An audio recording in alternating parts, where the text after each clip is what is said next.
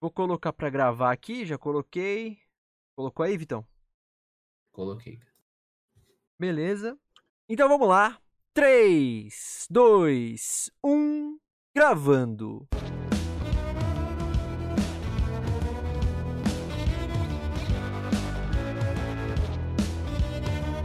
Versão brasileira Dubla Cast. Senhoras e senhores, meninos e meninas, está começando mais um episódio do DublaCast, o primeiro podcast brasileiro exclusivamente sobre dublagem. Eu sou Teco Cheganças e tenho ao meu lado Victor Volpe. E aí, galerinha, beleza? Como é que vocês estão, meus bebês? Somos dois jovens dubladores adentrando no mercado da dublagem, mas antes de tudo somos fãs incontestáveis dessa arte incrível.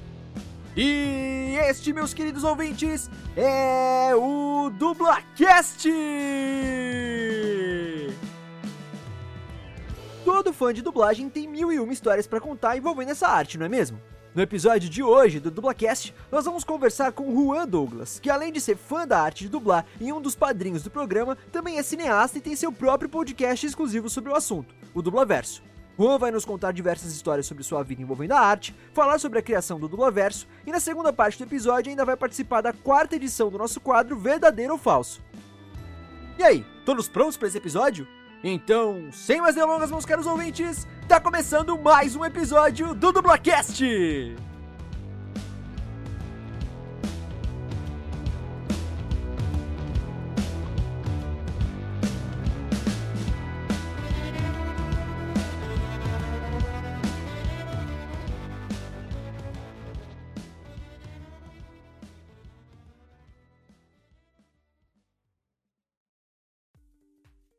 Bom dia, boa tarde, boa noite, dependendo do horário que você tá escutando esse episódio, tá começando mais um episódio do Dublacast, o episódio 77.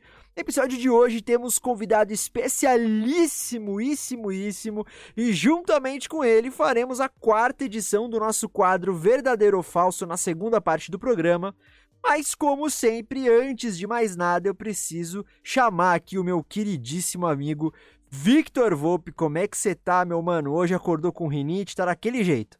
E aí, mano? Ah, quem mora em São Paulo, quase 90% das pessoas deve ter rinite crônica aí, que acorda espirrando, dando mortal na cama e tamo naquele jeito, né, velho? Aí eu tomo remédio, só que eu tenho que tomar remédio forte, senão minha rinite não, não passa, tá ligado? Aham. Uhum. E aí, sabe qual que é o, o efeito colateral de um remédio forte de rinite? Ou meu Ô, se sei, cara, porque eu também sofro desse mal. Mas fala aí pra galera.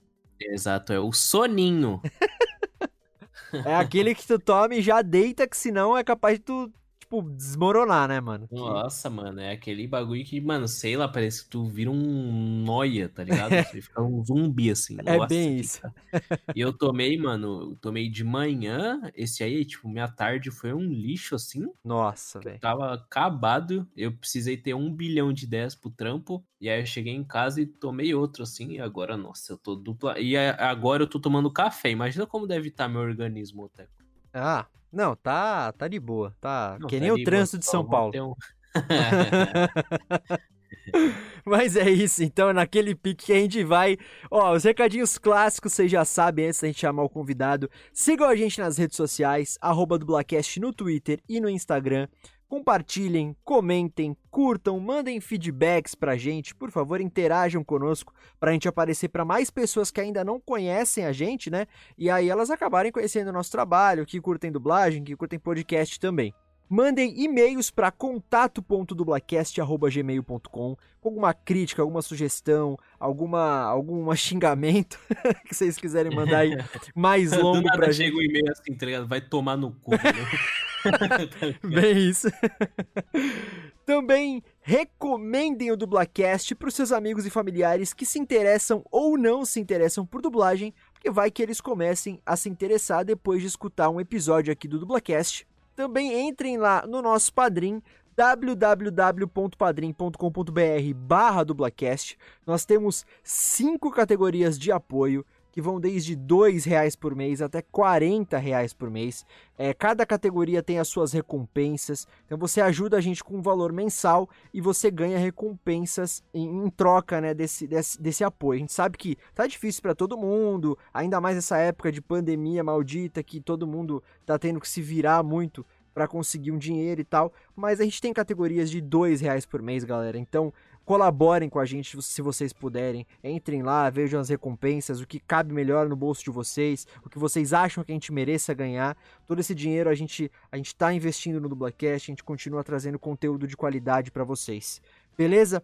É, e antes de né, ir pro Vitor, uma das recompensas do padrinho justamente é a gente citar o nome das nossas madrinhas e do nosso padrinho então, muito obrigado, Bruna Laurino, Luciene Cheganças e Juan Douglas, pelo apoio de vocês. É isso também, pessoal. Não se esqueçam de seguir a Mythical Lab, a nossa produtorazinha no Instagram, arroba Lab, e acessar o nosso site www.mythicallab.com.br para conferir todo o catálogo de podcast, beleza? Lembrando também que o Dublacast está disponível no Spotify, Deezer, iTunes, Anchor.fm, Castbox, Stitcher em diversos agregadores de podcast. Então, se você vira e fala, mano, não consigo achar o Dublacast, você é um vozinho, um idoso. é isso aí. Último recado é, vocês já sabem, a pandemia do coronavírus ainda tá rolando. Aliás, galera, essa semana agora, deixa eu ver que dia é hoje. A gente tá gravando aqui no dia 3 de março, né? O episódio vai ser lançado no domingo, dia 7 de março né? É... Enfim, essa semana agora a gente tá vendo o praticamente o Brasil todo regredir para tal da fase vermelha da pandemia, né? Infelizmente, hoje em dia tá muito pior do que no começo da pandemia. Então a parada tá voltando a ficar mais séria ainda, mais uma vez. Então, por favor, se cuidem. Se vocês puderem, fiquem em casa. Se tiver que sair de casa, saia sempre de máscara, sempre evitando aglomerações, é muito importante isso. Passem sempre álcool em gel nas mãos, né, nos seus objetos pessoais quando vocês forem para a rua, celular, chave, carteira, é, enfim, essas coisas todas. Também lavem a mão com frequência. Se vocês tiverem, se forem sair e tiver acesso à, pia com água e sabão, lava sempre as mãos. Não precisa usar o álcool em gel nessas horas, né? Lava a mão com água e sabão já é o suficiente. Chegou em casa, vai tomar banho direto, entendeu? É, higienize as compras, se você fizer compra quando chegar também. É, todas essas coisas que parecem ser chatas, cansativas, que a gente já tá mais de um ano nessa brincadeira aí, elas são necessárias ainda mais repito, nessa semana que os, o Brasil entrou em colapso de novo e tá pior do que o começo. Então se cuidem, por favor. Bom, chega então de recadinho, né, Vitão? Vamos lá, já deu os, chega, os chega. 40 minutos que a gente sempre faz aí de recado.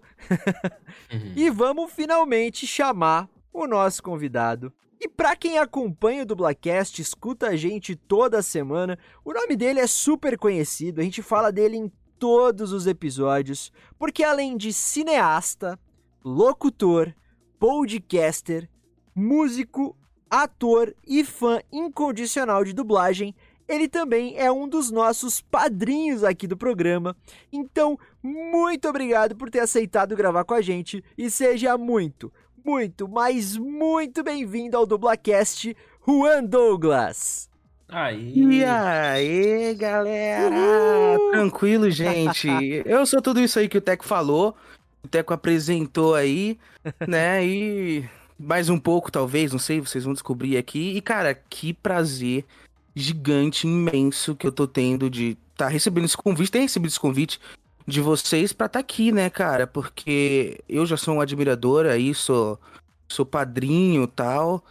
E, pô, é, isso é só, só quando o Teco falou lá comigo tal, você quer participar? Eu falei, nossa, não acredito!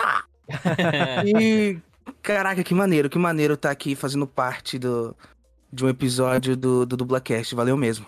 Pô, que isso, a gente que agradece, cara, a gente agradece muito o seu carinho. Junto. A gente vai falar mais ainda, né? Melhor aí, mais melhor é foda, mas mais vai, melhor. A gente vai falar melhor, melhor. vai falar melhor aí sobre isso. Mas o, o Juan, além de, como eu falei, né? Além de ser é, fã de dublagem e tudo mais. Ele é um cara que acompanha muito o nosso trabalho e tá com a gente aí praticamente desde o começo. E por ele ser padrinho, uma das recompensas que ele tem, né, que, uma, é, que ele ganha em troca, é ele tá participando com a gente de um grupo do WhatsApp do Dublacast. Então a gente tem contato uhum. direto com o Juan, né? Então o cara é assim, gente, sensacional. Ele escuta o episódio. Ô, louco. escuta o episódio no próprio dia que o episódio sai. Ele vem. Até o preview, que a gente manda um preview em áudio também, dois dias antes do episódio ir ao ar. A gente manda para ele, ele vem comentar: Cara, ficou da hora, o cara não ficou legal, tem que melhorar isso, aquilo, Ele vem mesmo dar opinião, os feedbacks pra gente. E, porra, isso aí é, é sensacional pra, pra gente saber o, fio condutor, né, do, do Dublacast, se a gente tá indo pra um caminho bacana, se não tá. Então, brigadão de verdade, dentre muitas as outras coisas que você faz pela gente.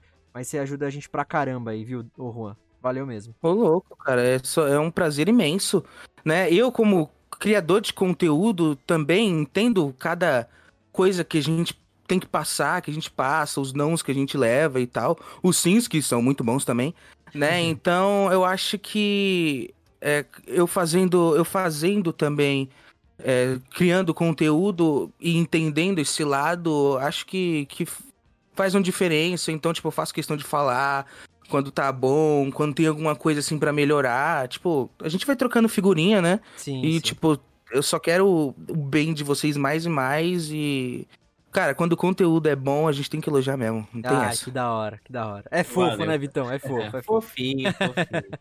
Cara, é, eu já te apresentei aí, né? Mas se apresenta pra galera quem é Juan Douglas, além de nosso padrinho e fã de dublagem, cara.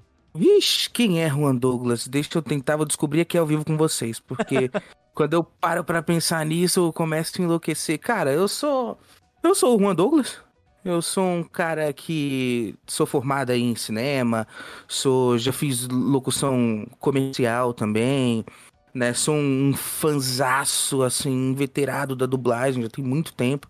Quero compartilhar também um pouco dessa história aqui com vocês hoje, né? E um cara assim, é, é modéstia à parte, né? Com múltiplos talentos, eu gosto de fazer muita coisa, descobrir novas coisas e tal. E basicamente é isso, assim. Pra tá. falar a tá. verdade, eu não paro muito pra, pra pensar. é, é difícil, né? É. Juan Douglas é. por Juan Douglas.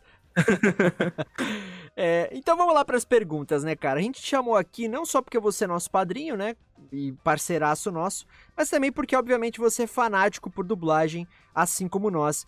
Então, vamos lá para a pergunta de praxe, né? Como e por que começou a sua paixão por dublagem, Juan? Cara, quando eu escuto umas histórias assim, todo mundo fala, ah, desde criança eu percebo tal. Não, na verdade, nunca, nunca parei para perceber assim sobre saber que tinha alguém por trás dessas vozes que a gente sempre escuta aí desde sempre.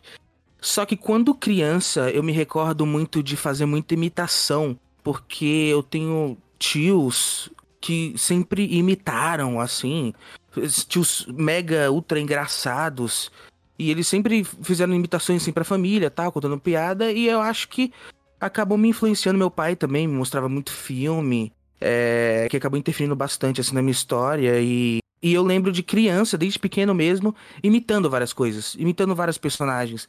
Então eu tinha até um, um lance de quando era criança, que a minha garganta ela sempre tava. Sempre tava. Eu sempre tava rouco, sempre tava doendo. Porque na realidade eu nem sabia qual era a minha verdadeira voz.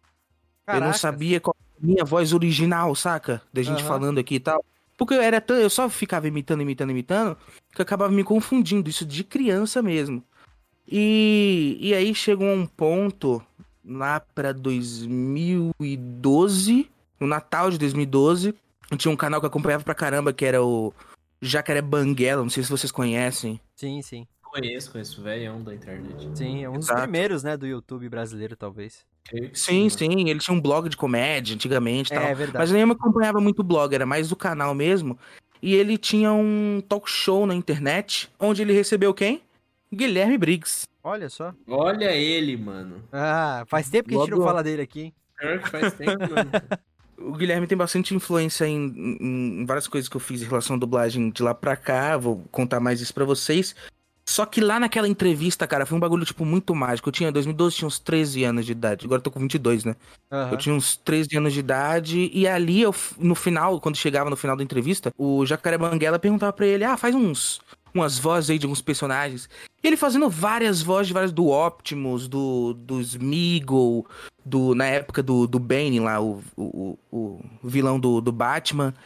E, cara, eu fiquei, caraca, é um cara só com várias vozes? Como assim, velho? E aí eu comecei a pesquisar mais, pesquisar, pesquisar, pesquisar. E eu, eu vi o que que era a dublagem de fato e esse mundo dentro dela. E quem era quem, e quem fazia o quê. E caraca, esse maluco faz esse maluco, não sei o que, não sei o que lá. E de lá pra cá, cara, só basicamente só foi isso. Só foi isso. Só fui pesquisando, só fui vendo, fui me inspirando e tal. E esse é, essa foi a, a, a fagulha. Essa entrevista do Jacaré Banguela com o Guilherme Briggs foi a fagulha que, que despertou, assim, que acendeu e, e desdobrou em, em tudo que acontece hoje, mais ou menos. É, aí a partir disso você começou a pesquisar a dublagem e tudo mais. A é partir disso, foi, foi, é- é- era isso. Era Entendi. isso e, enfim.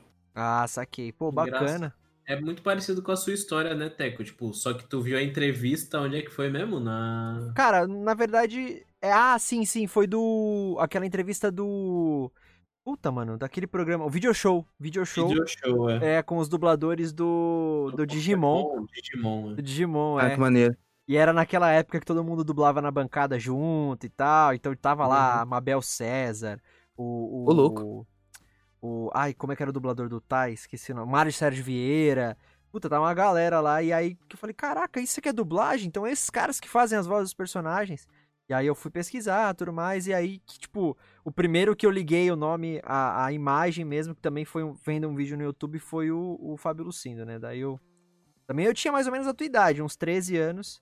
Eu também Ah, imitava, eu também É, imitava. então, né? tu imitava e tal, É. aí tu viu a entrevista, é meio que é engraçado, né, mano? Sim. É quase a que mesma, a mesma ideia, né? É, pois é.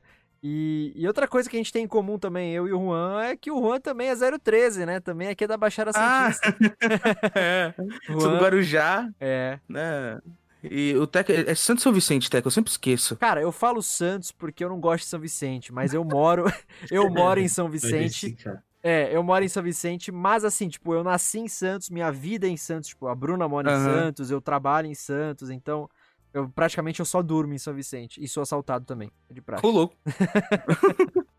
então, é, então, aí, ó, que co- coincidências, né, cara? Como histórias parecidas, praticamente na mesma região, assim. É, e indo um pouco mais, um pouquinho mais além até, a outra coincidência que a gente tem é que o Juan se formou numa faculdade que agora Ah. se chama, ainda é Unimonte, né, mas chama Campus É, São São Judas Campos Unimonte. Isso, é, na né? época só. É, naquela época era só Unimonte, né? Não era São Judas. E assim, eu fiz muita coisa pro pessoal de cinema dessa faculdade, porque eles precisavam sempre, todo, todo semestre, fazer algum trabalho, é, curta-metragem, piloto de websérie, alguma coisa. Então eu, como ator, fiz muita, muita coisa pra galera. Fiz. é, já cheguei a gravar, não para um trabalho acadêmico deles lá, mas para alunos de lá que estavam fazendo uma websérie independente. Também já gravei uma websérie independente. Foi lá dentro, inclusive, que eles conseguiram apoio da faculdade e conseguiram gravar lá na, na, lá na, nas dependências né, da faculdade. Então, assim, eu, eu tenho uma ligação muito forte com a Unimonte também por ter feito muita coisa lá. É, a gente frequentou os mesmos lugares, então, né? É, sim. E provavelmente a gente deve conhecer um monte de gente. É... em comum. né? né? Você conhece alguém que eu conheço? tá- Isso, em Com comum. certeza, com certeza. Conheço todos os seus Mas- professores, talvez, lá. É, provavelmente. Mas é isso aí. Que da hora, né, mano? E, Juan, quem é ou quem são os seus dubladores preferidos, cara? Vixe! Essa lá pergunta vai, aí cara, é, é um tiro na cabeça, né, cara? Ela é cruel, ela é muito cruel. Cara, eu acho que por. Lógico que por trabalho e pelo menos pelo que ele se apresenta, assim, nas redes sociais, o tanto que ele interferiu, assim, na minha vida, o Briggs. É, tipo assim, o primeiro lugar, disparado. Mas. Tem, tem, nossa, tem milhares de outros. Du- Dubladores e dubladoras de Rio, São Paulo é, é difícil listar aqui em- em- em ranking, né? Aham. Mas sei lá, posso dizer uns nomes assim, é, lógico, Orlando Drummond, é, Isaac Bardavi, é, André Filho, nossa, Jomero Pisoli, adorava a voz dele. Algumas dubladoras até mais jovens agora, tipo Silvia Salusti, Mariana Torres. Uh, nossa, Sheila Doffman, adoro a voz dela, trabalhos incríveis. Então, é, é, difícil. Tem a galera de São Paulo também, como que eu posso esquecer? É, sei lá, Sérgio Moreno, quem mais? O Renan Freitas, né? Não pode esquecer também, lá do Rio, né? Ah, o Renan, lógico, meu, meu parceiro, meu amigo. Tem várias histórias bacanas com ele aí. Um cara que, tipo, mega fechado, assim, com quem produz conteúdo e, e, e tal. Ah, gente, para com isso, tá bom? É difícil. é difícil mesmo. A gente já é faz. Muito difícil, cara. Já pra começar a botar na parede, assim. E a pior parte é que vocês perguntam e não, não vem, tipo, um monte de nome na cabeça. é como Sim. se a, a pergunta viesse e desse um branco. E aí você tem que caçar, assim, lá dentro. Total, total. Um dia a gente participou do, do podcast do nosso parceiro também, o, do Marco Sarto lá, o. Como é que é o nome, o Vitor? Papo Reto. Papo Reto, é. Papo uhum. Reto Podcast. Ele fez essa pergunta pra gente, mano. Não veio ninguém. Na cabeça do Vitor só veio. Só veio o Briggs e na minha só veio o Fábio Lucindo. Acabou, não tinha Sim, outro. Acabou. é difícil pra caramba. É, total, total, velho. É tenso, né?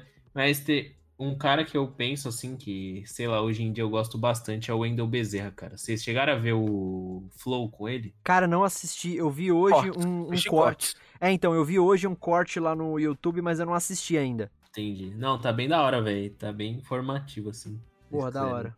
Vou, vou escutar, sim. Dá uma escutada lá.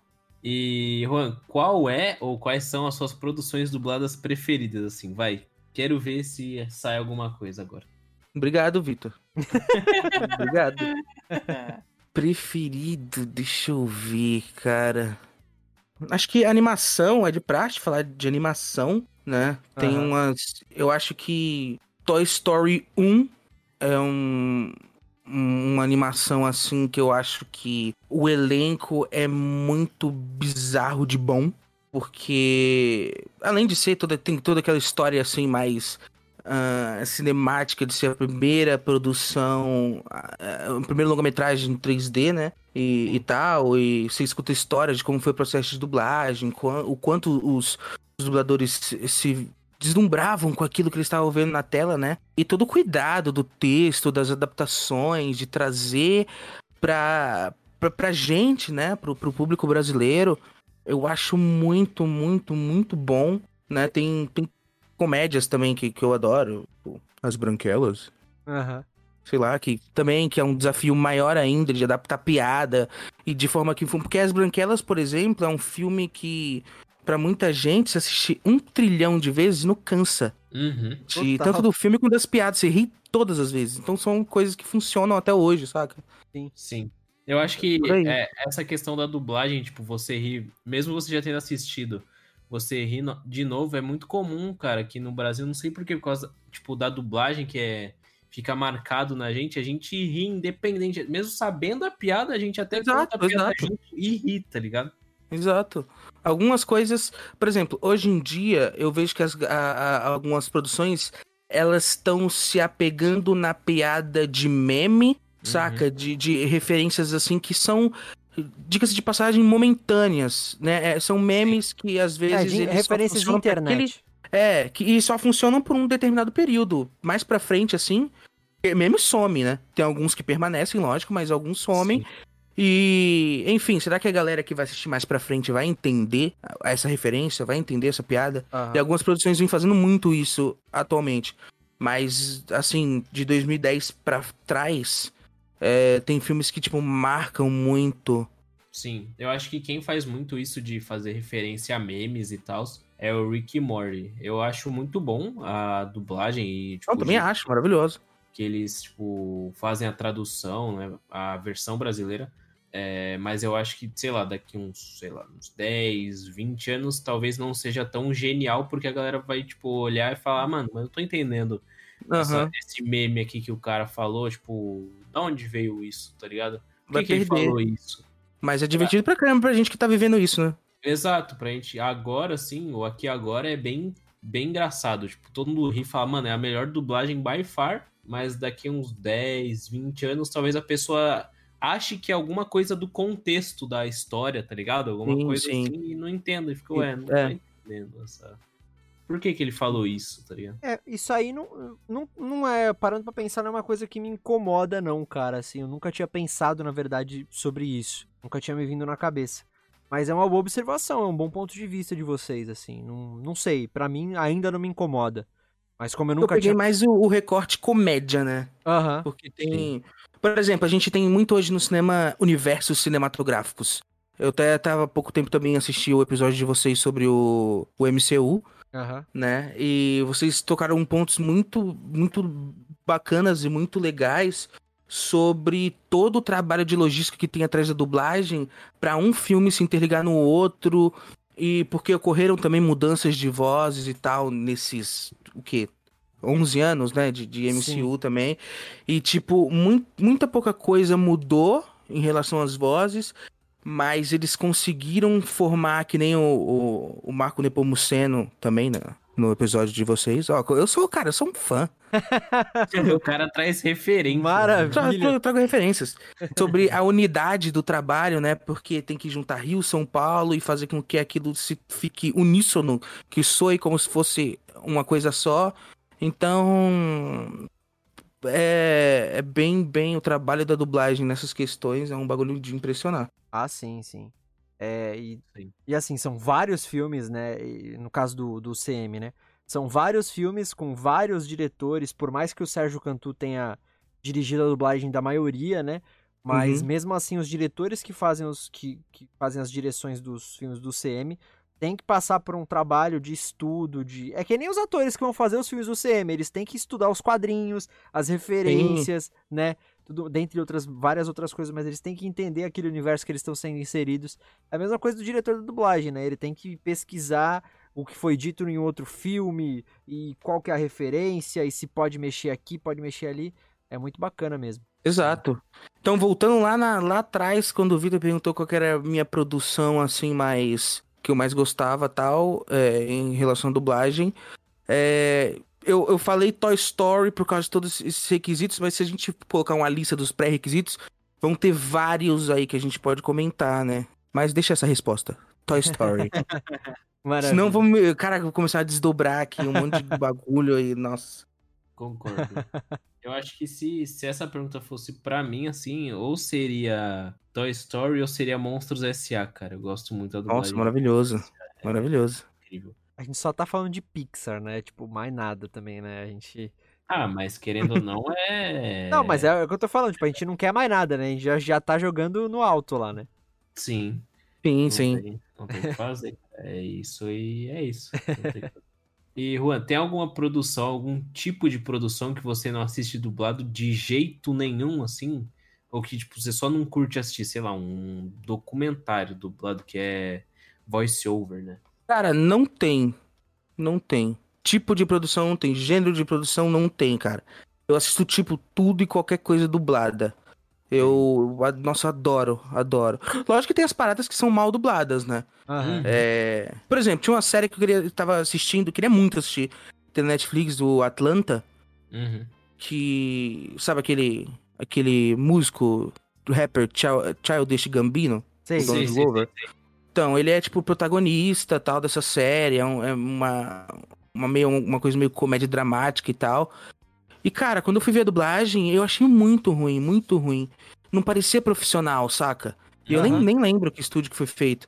Então, aí eu fui assistir legendado. Então eu só assisto legendado quando a coisa tá, tá ruim, muito ruim. Ou quando a produção nem, tipo, nem tem no Brasil ainda e e aí a gente tá louco pra, pra assistir e vai por meios duvidosos. É, E a gente acaba, né? Mas fora isso, dublagem é sempre, cara. Porque, bem, eu adoro essa arte, eu gosto de ver o trabalho. A gente que acaba sendo produtor de conteúdo e pesquisando muito, a gente tem um, um, um- um ouvido talvez um pouco diferente da maioria da galera, porque eu já vou reconhecendo as vozes e tal, então gosto de acompanhar o trabalho de determinados atores, dubladores, enfim.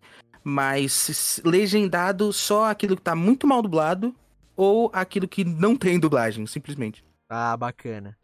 É, a, a gente tá falando muito assim, criador, você tá falando criador de conteúdo, criador de conteúdo, a gente falou que você é podcaster também. Pra quem não Ah, sabe, sim. a gente não falou ainda o nome, mas o Juan, ele também tem um podcast sobre dublagem. Ele é o criador e apresentador do podcast Dublaverso, né? Que é, só fala sobre dublagem, você faz bastante entrevista com dubladores e tudo mais. Eu acho que eu vou fazer uma introdução pro Dublaverso, É. começando tipo. é, o segundo podcast exclusivamente brasileiro, exclusivamente sobre dublagem. Cara, pois é, é. inclusive a gente já conversou sobre isso, né? Eu acho que é, não Mas- sei. É, a, a galera que tá ouvindo a gente, é, quando a gente descobriu o, o- Eu até fui muito sincero com o Juan, uma- um, papo que a gente tava conversando, porque quando a gente descobriu o Dublaverso, a gente já tinha lançado o, o, o Dublacast, obviamente. E já aí, tinha um tempo, acho que, do Dublacast. já Já, ti- Ah, tinha uns seis meses, mais ou menos. Não, não, Aham. não tinha chego ainda a um ano. Mas eu sei que eu e o Vitor falamos assim, caraca, nós já, o- os foda cria e, né, e os, como é que é, o, aquela, aquela zoeira? Os foda Os cria copia. é, um bagulho assim, né? Pô, nosso concorrente, não sei o quê. E a gente até foi, eu até falei, eu juro pra vocês que eu tô sendo muito sincero que eu falei pro Juan isso. Eu falei, a gente até foi um pouco nariz em pé, talvez, né? Porque a gente falou, pô, tá, os caras copiando e tal. E depois, quando a gente foi ver o trabalho do Juan, a gente gostou realmente. A gente viu que ele não tava tentando copiar o Dublacast ou, sei lá, ser o nosso concorrente, né? E fazer essa briga e tal. Não, o cara tava fazendo o trampo dele porque ele também ama essa arte e, e ok, entendeu? E aí o Juan se tornou nosso padrinho também, que foi outra, outro ponto positivo aí. E hoje, gente, escutem o, o Dublaverso, realmente é um podcast que vale muito a pena. O Juan é, manda muito bem, vai, Valeu. traz convidados muito incríveis também, pro- convidados que a gente ainda não trouxe aqui pro Dublacast. Ele também tem convidados que a gente já trouxe aqui, Sim. mas assim, são entrevistas diferentes, pegadas diferentes. Então escutem também lá o Dublaverso. Mas aí que vem a pergunta, Juan. Como é que surgiu a ideia de criar o Dublaverso? Conta pra gente. A ideia. Eu sempre, eu, há, há muito tempo, assim, eu, eu escuto ah, podcast. Principalmente na época que comecei a faculdade, porque eu levava uma hora e quarenta, mais ou menos, pra chegar na faculdade. E pra me entreter no, no busão, era colocar um fone de ouvido e, e escutar podcast. E, bem, o meu trabalho de conclusão de curso era um documentário sobre dublagem. Que até o, o Vitor tem um, né? Esses dias eu assisti, também pedi pro Vitor sim. passar o link pra me dar uma conferida e tal, que eu tava curioso pra assistir. Só que o que que aconteceu? A bendita pandemia, que é um pandemônio, né? Tá rolando aí, tá, Uhum. infelizmente tá piorando cada vez mais. Meio que fez com que eu abortasse essa ideia. Mas eu cheguei até a, a captar algumas coisas pro documentário. Né, eu, eu fui lá no, no Bloco de Versão Brasileira em São Paulo, que teve ano passado, né? Foi a primeira edição lá em São Paulo. E aí eu cheguei a pegar um depoimento de uma galera, pegar umas imagens, porque eu, eu queria colocar aquilo no, no meu. Eu não tinha decidido ainda se ia ser média-metragem ou longa-metragem. Só pra Mas, enfim. contextualizar a galera, Juan, desculpa te cortar, mas o, Aham. o bloco de versão brasileira, pra quem não sabe, é um bloco de carnaval que começou Ah, no Rio de sim. Janeiro. Resumindo, né, bastante a história. Começou no Rio, veio pra São Paulo também. Acho que a primeira edição foi ano passado, né? Que você falou? É, foi tipo comemoração de 10 anos também do bloco. Então, é, fez 10 anos lá no Rio. É um bloco de carnaval criado por dubladores. E- Frequentado por dubladores, É, famílias exato. de dubladores e tal. É, e fazem o cada ano é um tema relacionado à dublagem. Exato, exatamente. Só pra contextualizar pra quem não conhece. Mas enfim, continua aí, Juan. Então, aí eu fui lá, fiz essas imagens tal, guardei essas imagens. E aí eu só, eu só lancei uma- esse, material, esse material editado no carnaval deste ano, que não teve, de 2021. Né, eu peguei aquele material porque eu não sei se o, o documentário ainda ele vai acontecer. Também porque acabei me formando, mas quem sabe fazer uma coisa meio independente, né? Então, como eu queria fazer alguma coisa relacionada à dublagem, mas o meu minha vontade foi meio que abortada pelo, pela pandemia, eu falei, pô, vou fazer então. ahn, vou, vou entrevistar dubladores. Porque eu posso usar isso como desculpa de ter um tempo maior com, com os meus ídolos da dublagem, né? É, esse é o meu pensamento. É uma desculpa pra poder ter um tempo com os caras. Porque eu, eu frequentava muito evento de, de anime, evento geek, né? Desde 2017. Né? Tem, tem uma história bem legal também no Anime Friends que eu fui em 2017. Se vocês quiserem escutar depois, eu posso contar. Claro, E-. E desde lá eu venho indo nos eventos, conhecendo os dubladores, e sempre aquela coisa muito rápida, né? É sempre uma fila gigante, tu vai, tira uma foto, dá um oi, um abraço e vai embora, e acabou, né? E, e é isso. E aí eu falei, pô, acho que o podcast pode me abrir, as entrevistas primeiro pode me abrir. Por quê? Porque em 2019 eu tinha criado um podcast com mais dois amigos sobre cultura geek, cinema e tal, que rola até hoje, que é o Procrastinando. E o, o, as entrevistas com dubladores, a princípio, ia sair lá.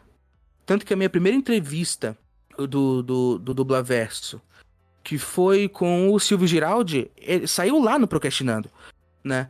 Só que eu acabei conversando com os meus amigos tal. Eles também falaram, tipo assim, pô, não tem muito a ver com procrastinando. Até porque eu sempre sofri esse hate uh, na faculdade de ser o cara de cinema que não assiste as coisas legendadas. Ah, do cinema. a galera é, exato, porque a galera é cult e sempre, sempre foi uma briga da gente, tipo, ir no cinema com, depois da faculdade, ou com a galera da faculdade e ser dublado, legendado, sempre acontecia um, um, uns rolos. Vitão. Quando eu quando tava envolvido. Vitão, só te interrompendo, Juan. Eu quero que você mande um recado pros cinéfilos que não gostam de dublagem, por favor. Dá uma sugada aqui na minha rola, pronto. Pesado, velho. Ai, Juan, continua, não podia deixar Ô, de perder essa oportunidade. Ô, louco! então, e aí basicamente foi isso. E aí eu, os caras falaram, ah, não tem muito a ver com procrastinando e tal. Eu falei, tá bom. É, eu vou fazer um podcast só com isso, só com isso que eu quero falar. É, mas isso não vai interferir nada no Procrastinando, enfim. Hoje em dia o Dublaverso ele é até maior que o Procrastinando, acabou sendo, e o Dublaverso é só eu, né? E eu gasto energia, eu gasto um tempo ferrenho editando e pegando referência e eu gosto muito do, do, do papo ser legal e bem editado e e criar uma atmosfera até dentro, assim, do, do, do mundo do áudio. E aí eu criei o Dublaverso. Criei... O primeiro nome que veio na minha cabeça foi Dublaverso. Vi que no Instagram não tinha nenhuma página chamada Dublaverso. Criei já a página. Como eu já tinha a primeira entrevista quando eu criei, já coloquei com no, no, no, no Anchor, já com os nomes, tudo. Fiz rapidão logo tal. Pronto. Tipo, meio que pra patentear, saca? Uhum.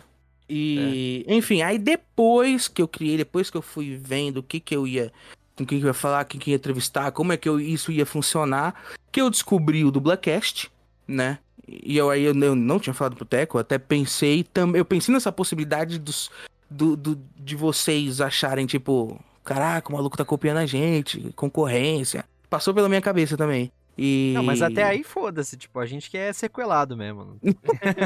não tem essa. Você até entende, eu entendo isso aí que vocês pensaram e tal, uhum. completamente. E eu falei, não, mas vou fazer o meu esquema. Eu tava com vontade de fazer, vou fazer. E aí o dublaverso começou a acontecer, desenrolar. A gente vai mandando convite, vai ter gente, vai ter convidado que aceita, vai, convid... vai ter convidado que não aceita, vai ter convidado que só visualiza, uh, nem te tipo retorna um e-mail, nem te retorna mensagem, enfim, né? Mas é, são acontece, a gente já espera que isso, que isso ia acontecer. Mas, cara, o Dublaverso me trouxe, tipo, muito bons frutos. Eu conheci muita gente bacana, inclusive vocês, né? E. Pô, da hora. E. e tamo junto. E, e é isso, a gente vai, vai fazendo, vai, vai rolando. E galera aí que tá escutando, tomara que, que tenha curiosidade de ir lá e escutar algum. Tem, tem, no, no momento tem 21 entrevistas, mas vai ter mais aí também. Vamos, vamos ver. E é isso, essa é a história do, do, do Dublaverso. Pô, da hora. Você já começou a falar, na verdade, um pouquinho da próxima pergunta, né? E a gente ia falar, né? É, ia te perguntar como é que é produzir um conteúdo tão nichado, né? Quanto a dublagem. Apesar de aquele negócio que a gente sempre fala, né? De ter crescido absurdamente, principalmente na última década, década Sim. né? No meio da cultura pop, especialmente e tal. Mas que ainda não é bem aceito por todos e ainda fazer isso se utilizando de uma mídia que está começando a se popularizar agora no nosso país, que é o podcast, né? Como é que é produzir esse conteúdo? É difícil, né, cara? Você sabe muito bem. É muito difícil. É muito difícil. Porque como, tipo, você acabou de falar, teve um tá começando a se popularizar e começou a se popularizar junto com um boom que teve. Com vários podcasts pra lá e pra cá, muita coisa, tem muito conteúdo pra galera consumir de podcasts. Então, eu já tenho um, não tenho uma, uma experiência muito boa, por exemplo, com o canal do YouTube, porque ao longo dos anos eu acho que já tive uns 15 canais diferentes. Caracas. É, então eu, eu aprendi a não me, não me apegar de forma alguma a número. Aham. Eu não me apego a número. Porque eu já me frustrei bastante com isso. E, ahn, sabe, me, me faz perder o prazer de estar fazendo. O prazer de estar conversando com, com o convidado, o prazer de estar editando e vendo que tá ficando legal, saca? Aham. Então, tipo, número não é o meu lance. Mas a partir desse momento que eu emancipei esse pensamento de números e eu comecei a curtir de verdade, eu falei, putz, é isso aqui que eu quero, tipo, dar continuidade, é isso aqui que eu quero fazer. Eu adoro fazer, é uma parada nichada, é uma parada que muitos ainda acham é meio tabu assim, é, muitas pessoas criticam sem ao mesmo ter conhecimento de como que é o processo, de como que é o trabalho, coloca tudo que é vê muita coisa que é ruim e coloca tudo na mesma, no mesmo balaio e fala que tudo é ruim. Generaliza tudo, né? Eu não tive, eu tive muita poucas experiências de alguém criticando ah, o meu trabalho, assim. Eu, eu recebo bastante elogio, principalmente por Instagram, né? Então, quero agradecer também as pessoas que me mandam mensagem lá. E eu é puro prazer. Fazer fazer conteúdo é puro prazer. A partir do momento que eu consegui tirar o lance dos números da minha cabeça, é, as, as coisas começaram a rolar melhor, saca? Porra, que da hora. É. Sim. É, realmente, Mas a se gente. ficarem também, manda tomar no cu, mano. Ô, louco! não, é porque é, é- é o que você falou, tem muita gente que não conhece o trampo e acaba Sim. criticando e tal. Mas é, a gente fala assim, né? O podcast é uma mídia que tá começando a se popularizar agora no Brasil e tal. A galera deve pensar, pô, mas já faz uns 3, 4 anos. Mas é que, galera, o, o podcast na gringa, principalmente nos Estados Unidos e Europa e tal, é uma coisa já muito antiga. É dos primórdios da internet, né? Se você for parar Nossa, pra pensar. Muito tempo já. Já desde, sei lá, nos Estados Unidos deve ter podcast que começou em 2000, 2001, sabe? Porque... Não, não deixa de ser um programa de rádio, né? É, exatamente. E vem do rádio e E tal. rádio tem desde quando aí? É, o rádio é, tipo, Primeira Guerra Mundial, talvez. Sei lá. Pois é, é por aí. Então, e aí, tipo, é, fora daqui já era muito consolidado esse formato. Aqui no Brasil tô começando agora, né?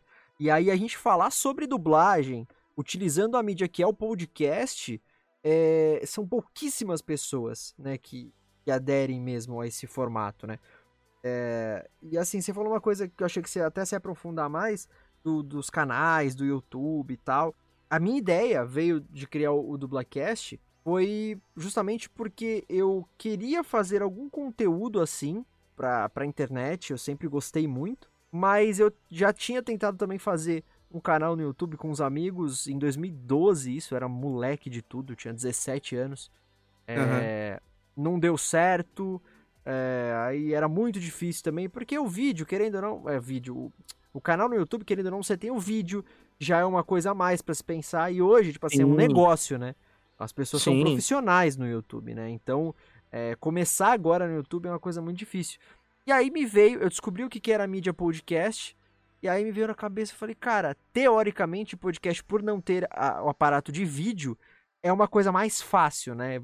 Entre aspas, de você, se- É. de você produzir. Eu falei, porra, é um formato bacana. Eu sempre gostei muito dessa questão de rádio, de, de, de programa e tal. É, eu já conhecia podcast, na verdade, antes de saber que era, o que era podcast, né? Já tinha escutado. Aham. Mas, enfim, é quando eu descobri é, que eu falei, puta, eu quero fazer um podcast então, cara. Tem tudo a ver comigo, é com a voz, eu, eu quero falar sobre a internet. E aí vieram diversos assuntos na cabeça que já tinham é, milhares de coisas na internet falando, tipo, cultura pop, videogame, Aham. enfim. É, eu queria falar sobre um assunto que eu dominasse, né, e que eu gostasse muito. E futebol também me veio na cabeça. E aí veio a ideia de eu falar sobre dublagem. E foi quando eu pesquisei se tinha algum podcast sobre dublagem. Não tinha. Tanto que a gente coloca é, esse, entre aspas, título, né, de primeiro podcast brasileiro exclusivamente sobre dublagem. Porque é pra frisar mesmo que a gente tá fazendo um Sim. programa sobre dublagem. Não, Sim. não porque ah, a gente é, é o primeiro, né, e tal. Mas, tipo. Não, mas esse, esse lance que você tinha falado do YouTube, eu não me aprofundei tanto porque literalmente foi muito canal que eu tive, cara. Cada canal pra uma coisa. Tinha um canal pra vlog, tinha um canal pra, pra gameplay, tinha um canal pra, pra imitação até, tinha canal que eu fazia paródia, tinha canal. Cara, porque com, com esse lance do eu ter feito cinema, né? E é engraçado quando se faz e quando se chega na faculdade, sempre tem a, as histórias às vezes são bem parecidas assim. Pô, eu faço vídeo desde que eu me conheço por gente. E foi mais ou menos isso, desde que eu era moleque assim que eu tinha ganhado aquela primeira câmerazinha, não tinha ganhado, era do meu pai na realidade, né? Tech pra tirar foto de família, então aquela, aquela não era nem Tech Pix, era aquela Sony Cybershot Sei, sei. digital, pequenininha assim. Eu tive uma Tech Pix, inclusive eu era aquele tipo de, de, de criança que assistia o comercial do lado do telefone. O cara falava lá o número e eu ligava, quando atendia eu já desligava, rapidão. E eu fiz um monte disso de Tech Pix, Tech Pix, nossa. Até que um- teve um, um dia que alguém da Tech Pix ligou aqui em casa, oferecendo a Tech Pix pro meu pai, meu pai foi e comprou. Só que aí na primeira revelada de foto, na primeira, nas primeiras fotos que ele mandou revelar, a decepção já veio com aquela força que é pior que câmera de segurança de 2005. Meu Deus. Ah, ah, era horrível, horrível. Aí, olha o que aconteceu. Meu pai ligou pra empresa e falou: vem aqui e pega a, a, a câmera que eu não quero mais. Não importa se vocês vão devolver meu dinheiro, não quero saber. Só, tipo, tira isso aqui da minha frente. De tão ruim que era o bagulho. Meu Deus. Mas, então, então, desde que eu me conheço por gente, eu faço vídeo, eu, eu edito, eu faço coisas. Fazia stop motions com, com bonequinhos. Eu tinha. Eu tinha mania de copiar essas intros de desenho. Né, essas Sei. introduções de desenho e tal, eu fazia com os meus bonecos no- na base do stop motion. Era mega Caraca, tosco, que da lógico. Criança de 7, 8 anos fazendo isso. Mas, pô, então o YouTube ele me, me, me deu alegrias e me deu é, tristezas, porque justamente por aquele lance de números. Eu nunca alcancei número é, algum com tudo que eu fiz, saca? Aham. Foi bem, bem, bem. E hoje em dia vira um negócio. Então, É. até os caras grandes estão estão criando podcasts também, né? Sim, a que galera tá do YouTube dando- tá vindo tudo pro podcast. Exato, que é o que há agora. E por isso que eu não, não, não continuei com o YouTube. Tem o canal do Blaverso no YouTube. Mas eu não sei, eu acho que eu não vou produzir conteúdo pro canal em si. Lá tem algumas coisas. Lá tem três vídeos. Um vídeo sobre o, o Diversão Brasileira 2020, que eu precisava de algum lugar pra colocar. Tem no Instagram e tem no, no YouTube. Tem um vídeo no qual eu faço imito 20 vozes do Guilherme Briggs. Ô, louco. Nossa. Que ah, essa já é uma história legal pra contar, né? Então eu, eu vi o trabalho do Briggs em 2012, em 2017 eu fui pra São Paulo, na M Friends, única e exclusivamente para conhecê-lo. Eu Aham. precisava conhecer o Guilherme Briggs. Então eu fui no evento, na época eu tava com o joelho zoadaço, isso foi em 2017. Eu tava com o joelho zoadaço e foi, na época foi eu e meu pai só, que a gente ia só pra isso. E, e mais uma vez, aquele negócio, tirou foto e saiu. Eu, eu queria isso, só isso. A- exatamente, era isso que eu queria.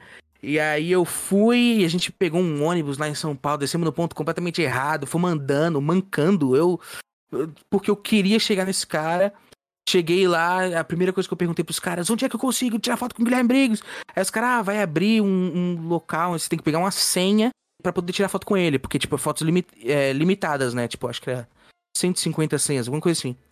E aí ele foi, eu fui pra fila e fiquei, tipo, duas horas lá. Eu era o segundo da fila. Pra pegar essa bendita senha. Nossa. E aí eu pegando a senha, eu já fiquei, tipo, tranquilaço. Eu fiquei andando no evento, conhecendo tal. Teve painel de dublador na época do. Ia tava saindo o, o anime One Punch Man na Netflix. Aí eu conheci o, o, o Yuri Chesman, o Michel de Fiore, o Diego Lima e tal. E chegou a parte onde eu ia. que- Faz a fila aqui pra tirar foto com o Guilherme Briggs. Aí eu fui, levei meu, meus DVDzinhos do Transformers e do Superman, ele autografou pra mim, foi super fofo. Ah, Ele, ele trata as pessoas de uma maneira maravilhosa, assim. E ele mal, ele mal, ele só falou oi, tchau, saca? Aham. E só aquilo pra mim já foi o suficiente, assim. Putz, foi uma experiência ímpar, assim. E o vídeo das imitações, eu sempre ouvi falar que o, que o Guilherme, ele gostava muito de presentes feitos pelos próprios fãs. Aham. Eu, eu, eu, eu tinha uma familiaridade com desenho, sempre desde, desde criança, mas naquela época eu já tinha, eu tinha meio que parado, assim. E eu falei, pô, não vou levar um desenho porque eu não tô com, com essa corda toda de tá desenhando legal. Então eu vou fazer um vídeo imitando 20 vozes de personagem dele. Vou colocar num CD e vou entregar na mão dele. Só que eu nem lembrei disso no dia que rolou. Que Nem lembrei, nem lembrei. E aí, uma semana depois do Anime Friends, eu cheguei no, no Facebook mesmo. Escrevi um recado, ah, Guilherme, não sei o que, eu fiz um, um vídeo te imitando e tal. E aí eu coloquei no final do recado, PS, só me avisa se você assistiu. Só avisar aqui, tipo, ah, colocar um joinha. Que aí eu vou saber que era um vídeo de um minuto e meio. Né? Bem rápido, assim. E, cara, depois. Isso aí eu mandei o recado. Aí depois de um- mais uma semana, mais ou menos, estava na faculdade, estava na aula. Meu celular pitou. Eu falei, caraca, que que é isso? Fui olhar e tinha escrito: Guilherme Briggs fez uma novas postagens na sua página no, no Facebook. Aí, eu, beleza, vou ver o que, que é. No que eu abri, ele tinha repostado o meu vídeo Caraca, no- na página dele. Que da Eu hora. tinha colocado. Eu até tenho isso, eu tenho a. Em cima da minha cama tem um quadro assim. Tá emoldurado. Um... É, é um quadro assim, grandão. Sabe aquele material de rolha de, de champanhe? Sei. É um quadro disso aí. Que eu coloco as fotos. Eu coloco com a taxinha assim as fotos. E aí tá a minha foto do lado dele em 2017. E do lado da foto, um print que eu tirei da tela da página do, do Facebook dele com o meu vídeo lá. Aí tinha várias pessoas comentando, me elogiando, vários compartilhamentos e tal, enfim. Mas, cara, cê, pra um fã, você sabe a magnitude que tem isso de o cara ter gastado o tempo dele de clicar no link, de assistir, de pegar, de repostar. Ele tinha escrito alguma coisa em cima que eu até esqueci. Então, tipo, pra mim, isso foi incrível. Que e, e foi uma experiência. Foi incrível, cara. E foi uma experiência, assim, pra mim, inacreditável. E de lá pra cá, em 2017, eu. 2017? Eu- Não. 2019 eu reencontrei ele em Santos também. Que eu comi É. bola, cara. Eu não sabia que ele vinha pra cá. E eu já tinha Ele começado. duas vezes em 2019. Então, ele já tinha. Eu já tinha começado com o Dublacast aqui. E Aham. brisei, brisei. Tipo, fiquei... era aquele evento, né? O. De Santos lá, o. o- Como é que é? Anime, Geek, Santos. É, Anime Geek Santos. É um evento. Inclusive, é o primeiro evento do Brasil é, público, né? De, de cultura pop, né? Que é a prefeitura que organiza. Esse foi. Esse. Não, não foi esse. Não. Foi um, um- Em julho, junho, julho, teve um primeiro encontro, que eu tive. Um primeiro, um segundo, no caso, em 2019. Em, 2019, em relação a 2019, foi o primeiro. Aham. Que também foi esse lance. E aí, o que, que eu fiz? A minha estratégia. Falei, eu preciso que esse cara lembre de mim. Então eu, na fila, peguei a foto de 2017, repostei no Instagram, me marcando. Marcando ele, quer dizer. Que aí chega a notificação pro cara lá no, no- Aham. no Instagram dele. No dia que eu ia reencontrar ele. Depois eu peguei o meu vídeo do YouTube das imitações e coloquei e repostei no meu Facebook marcando a página dele também, achando que isso ia funcionar. E não, não deu outra. Quando eu cheguei com a cara assim na fila tal, que também era esquema de senha tal, tinha que chegar mais cedo. Aham. É, eu fui e a- ele, não sei se era algum assistente dele ou alguém do evento, não lembro quem era. Acho que era relacionado a ele, que acompanhava ele nos eventos. Ela, ah, eu lembro de você, eu vi uma foto sua no, no- no Instagram hoje. Aí eu falei, epa, funcionou. Aham. E aí, o que que ajudou também? Essas duas fotos que eu tenho, é, reveladas, eu levei no dia, porque eu fiz uma coisa meio Inception, que eu tirei, a segunda foto que eu tirei com ele, eu tirei a nossa foto segurando a primeira foto. Nossa. É. E aí, em 2019 ainda, nesse evento que você falou, que é o primeiro evento feito pela prefeitura e tal, também teve esse lance. Ele foi um dia lá, no último dia, acho que domingo. E eu também tirei aí a gente com a foto, era foto da foto da foto. Entendeu? Sempre uma foto segurando outra foto. E assim, sucessivamente. E, e foi incrível também e tal. Ele me reconheceu novamente. Esse evento foi louco. Esse evento eu cometi. Eu fiquei um, quatro dias, um fim de semana inteiro, fingindo que era um jornalista. Ô, Nem louco. Juro por Deus. A juro por gente, Deus. a gente ia fazer, a gente ia tentar a imprensa, é, entrar como imprensa nesse, nesse evento aí.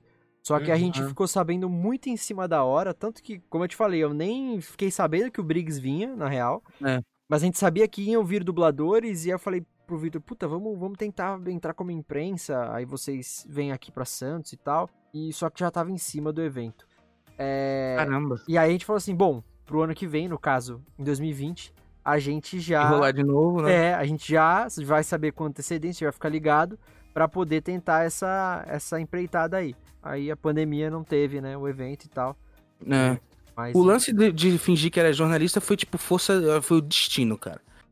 Porque no primeiro eram quatro dias de evento. No primeiro dia, que ia só ser, ia ser, ia começar, só ia ser um período da noite, na realidade. Ia quem, quem ia estar lá? O Garcia Júnior. E eu Hum. pensei, é, qual vai ser a próxima oportunidade que eu vou ter de conhecer esse cara? Pode acontecer, mas vai demorar.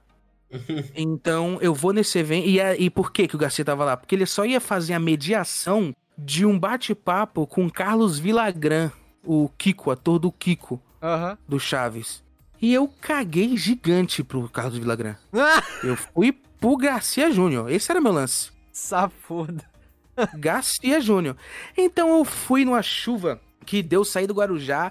Em vez de ir pela, pela ponta da praia, que é um lado mais, mais tranquilo, eu fui pe- pelo Centro Carvalho, que é um pouco mais soturno e sombrio. Meu Deus do céu. Andei naquela parte velha, chovendo de Santos, sozinho na rua, pra en- encontrar Garcia Júnior. Chegando lá, eu o primeiro staff que eu vi, eu perguntei, é, então, eu tava com um panfleto na mão, esse cara aqui, ele é dublador tal, eu queria conhecer ele, ele vai tirar foto com, com o pessoal? E aí a pessoa não sabia me responder. Ele falou, fala com tal pessoa. Aí eu procurei essa pessoa, achei lá. Então, eu queria conhecer o Garcia Júnior e tal. Aí a pessoa, ah, ele não vai tirar foto com ninguém, ele só tá aqui pra esse papo e vai embora. Aí eu falei, putz, e agora? Aí eu falei, tá bom, obrigado. Aí eu vi uma, uma, uma staff que tava meio. Ela parecia liderança, ela tava meio coorden- coordenando as coisas, assim, apontando pra lá e pra cá essa mulher. Eu falei, essa mulher tá chamando muito a minha atenção, vou falar com ela. Aí eu cheguei, ah, queria conhecer o Garcia Júnior tal. Ela falou, ele não vai tirar foto com ninguém, mas eu posso ver se ele pode te receber no camarim e tal. Aí eu falei, opa, que da hora. E Mas- aí ela foi isso dentro... você, isso você ainda não tava fingindo ser. Não, eu civil total. Aham. Eu civilzão. Não era ninguém, não sou ninguém até hoje. Mas eu tava lá, tipo, quero conhecer o Garcia Júnior e tal. Até que eu encontrei uma. Aí a moça falou: Ah, vou ver no camarim. Ela entrou no camarim, quando ela saiu, eu fiquei esperando ela. Quando ela saiu, ela. Ah, esqueci de falar com ele. Aí dentro de mim tava explodindo, mano. De, de, de uma mistura de emoções, saca? e aí eu falei, mas ela falou: ah, procura tal pessoa, que eram umas características bem claras assim, que ele, ele vai tentar te ajudar. Aí eu achei o cara que ela tinha falado, fiz a mesma coisa, e ele falou a mesma coisa que ela falou: vou no camarim e aí eu trago essa informação pra você. Aí eu, beleza. Aí eu, pô, já aconteceu uma- uma vez, não é possível acontecer de novo. E aí, o, o cara saiu, atrás dele quem estava? Garcia Júnior. Garcia Júnior, o He-Man. E eu falei, não. Aí eu já comecei a me tremer e tal, dei um abraço nele, foi super cordial. Foi super fofo, assim. Saiu o cara, o staff, ele e uma mulher que eu acho que tava junto com ele, não sei se era esposa do Garcia, enfim. Saiu lá tal, e ela viu que eu tava tremendo tal. Ela falou, ah, não, calma, não sei o que, o Garcia. Ah, calma, calma, eu só sou o Garcia Júnior, não sei o que. Eu falei, nossa. E aí eu peguei, eu sempre tenho. Eu sou colecionador de, de filme e tal, aí eu sempre. Como eu sabia que poderia acontecer isso, eu levei um filme lá pra ele assinar e tal. Ele foi, assinou a capa do filme pra mim, tirou uma foto. Tem tudo no meu Instagram pessoal, essas fotos. Tem várias fotos com dubladores que eu fui conhecendo ao longo do tempo. Então, se vocês darem uma olhada lá, tem lá a foto. E, cara, e o Garcia fez isso e entrou de volta pro camarim. No que ele entrou de volta pro camarim, eu tava com uma pasta e eu tava guardando a capa do filme. Sozinho. Tinha ninguém à Aham. minha volta. Do nada chegou um cara, um cara aleatório, e perguntou: Você conseguiu falar com o Garcia Júnior? Eu falei: Eu consegui, consegui sim. Ele até assinou um negócio aqui pra mim e tal. Ele falou: Se você tiver problema nos próximos dias, você fala comigo. Pega meu WhatsApp. E aí eu, opa, Oxi. nem questionei nada. Falei: achei Não, beleza. Vamos lá, claro. Por que não? Tal, beleza.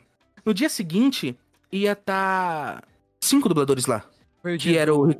Oi, fala, Ah. desculpa, desculpa. Não, eu Não, pode falar, pode era- falar. Se era o dia do Ridley Contaifer. Não, então, vamos lá. No segundo dia ia estar Ricardo Juarez, Cecília Lemes, Gustavo. Como que é? Nader? Buriel? Não, não, era de São Paulo. Gustavo. Bariel, Buriel, desculpa, vou lembrar o nome dele. Carlos Seidel e Nelson Machado. Ia estar essa galera. O Ricardo Juarez ia tirar foto com a galera, ia, ia receber o pessoal tal, tirar foto. Os outros dubladores do Chaves não ia. Porque todos eles, né, tem o. Gustavo era o. O, o Nhonho, o Carlos Seidel Madruga, enfim. Aham. Kiko, Chiquinha. Eles não iam, eles iam mais uma vez. Ia ter um negócio do Carlos Villagrán no palco, eles iam entrar no palco e tal. E esse cara, ele me fez entrar dentro do camarim com os caras. Só que teve um problema nisso. Quando eu cheguei no camarim, ele me anunciou como jornalista. Ô, caralho. Até então não tinha essa informação na minha cabeça. Ah, E eu, como. Ah, eu ia falar bom ator, mas nem, nem sou. Vou ter que incorporar um jornalista aqui. Vou ter que conter toda a minha emoção de fã pra falar com esses caras. E tentar, tipo, ter uma pose mais profissional. Sendo que não era coisa nenhuma. Cheguei lá, nossa, falei, não, estou aqui pela São Judas Campos Unimonte. Né, faço parte do não sei o que, a gente tá fazendo uma matéria sobre dublagem. E, bem, me mandaram aqui e tal. E eu tinha levado uma capa de filme pra cada um assinar. aham. Todo mundo assinou minhas capas dos filmes, tirei foto com todo mundo. E saí, cara. Mano, eu juro que eu saí daquele camarim pisando em nuvens. Eu não sentia meu pé encostando no chão. Que Porque eu achei tudo aquilo tão surreal. Porque na realidade, o, todo esse lance do camarim não era nem pra ter acontecido. Porque o cara falou: me encontra tal, tal horário aqui pra gente que eu vou te levar dentro do camarim. Chegando na porta, o segurança me barrou, mesmo eu estando com o cara. O segurança falando: você tem que ter pulseira tal. E o cara entrou. Aí eu falei: não, não acredito, cara. Eu, aqui na porta do camarim, o cara me barrou. Porque tinha tanta gente junta que ele não, não Aham. notou que eu não tinha entrado junto com ele. Aham. E aí chegou, tinha um professor meu da faculdade que tava trabalhando no evento. E ele ia entrar no camarim, o segurança barrou ele também porque ele tava sem a pulseira, mas ele tava com a camisa de produção. Ele começou a gritar com segurança, não sei o que, eu vendo tudo assim, né? Caraca! fazendo nada. Começou a gritar, não sei o que, não sei o que lá, você acha que eu tô fazendo o que aqui, aqui, eu tô trabalhando no bagulho, chama lá fulano de tal. Aí chegou, chamou fulano de tal, e aí ele, o meu professor raivoso e tal, falando assim, pô, o cara não me deixou entrar, não sei o que, e eu, eu só pro cara, eu tô aqui, eu não consegui entrar não. Ele não entra aqui, me pegou pelo braço, me colocou lá dentro. Chegando lá dentro, tinha uma outra moça, ele falou, ó, esse aqui é o jornalista que vai, eu quero ele dentro do camarim, com os dubladores. Cara, Foi você lá já parou tava- pra pensar que esse maluco aí podia também ser um impostor?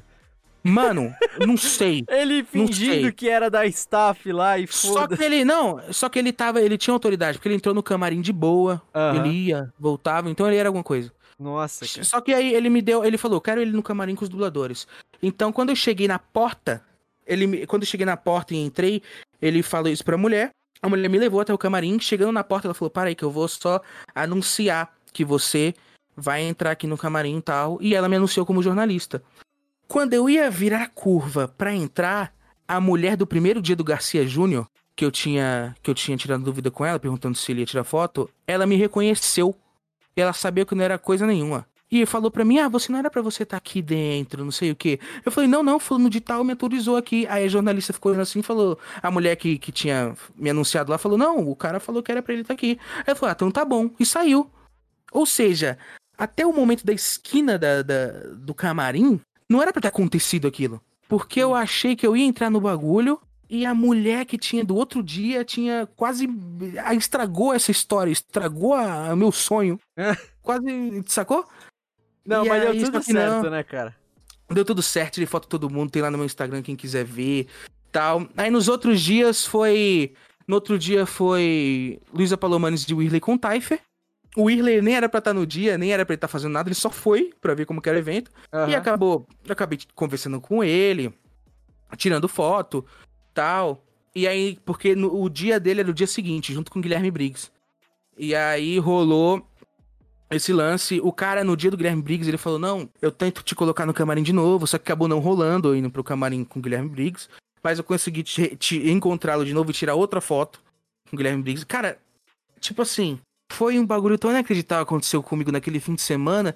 E eu tive que manter uma pose de jornalista que eu não era coisa nenhuma. Nenhuma. E a matéria que eu tanto prometi que ia sair lá pro Nelson Machado, pra Cecília Leme, nunca rolou. Porque ela não Caraca. existia. Sacou?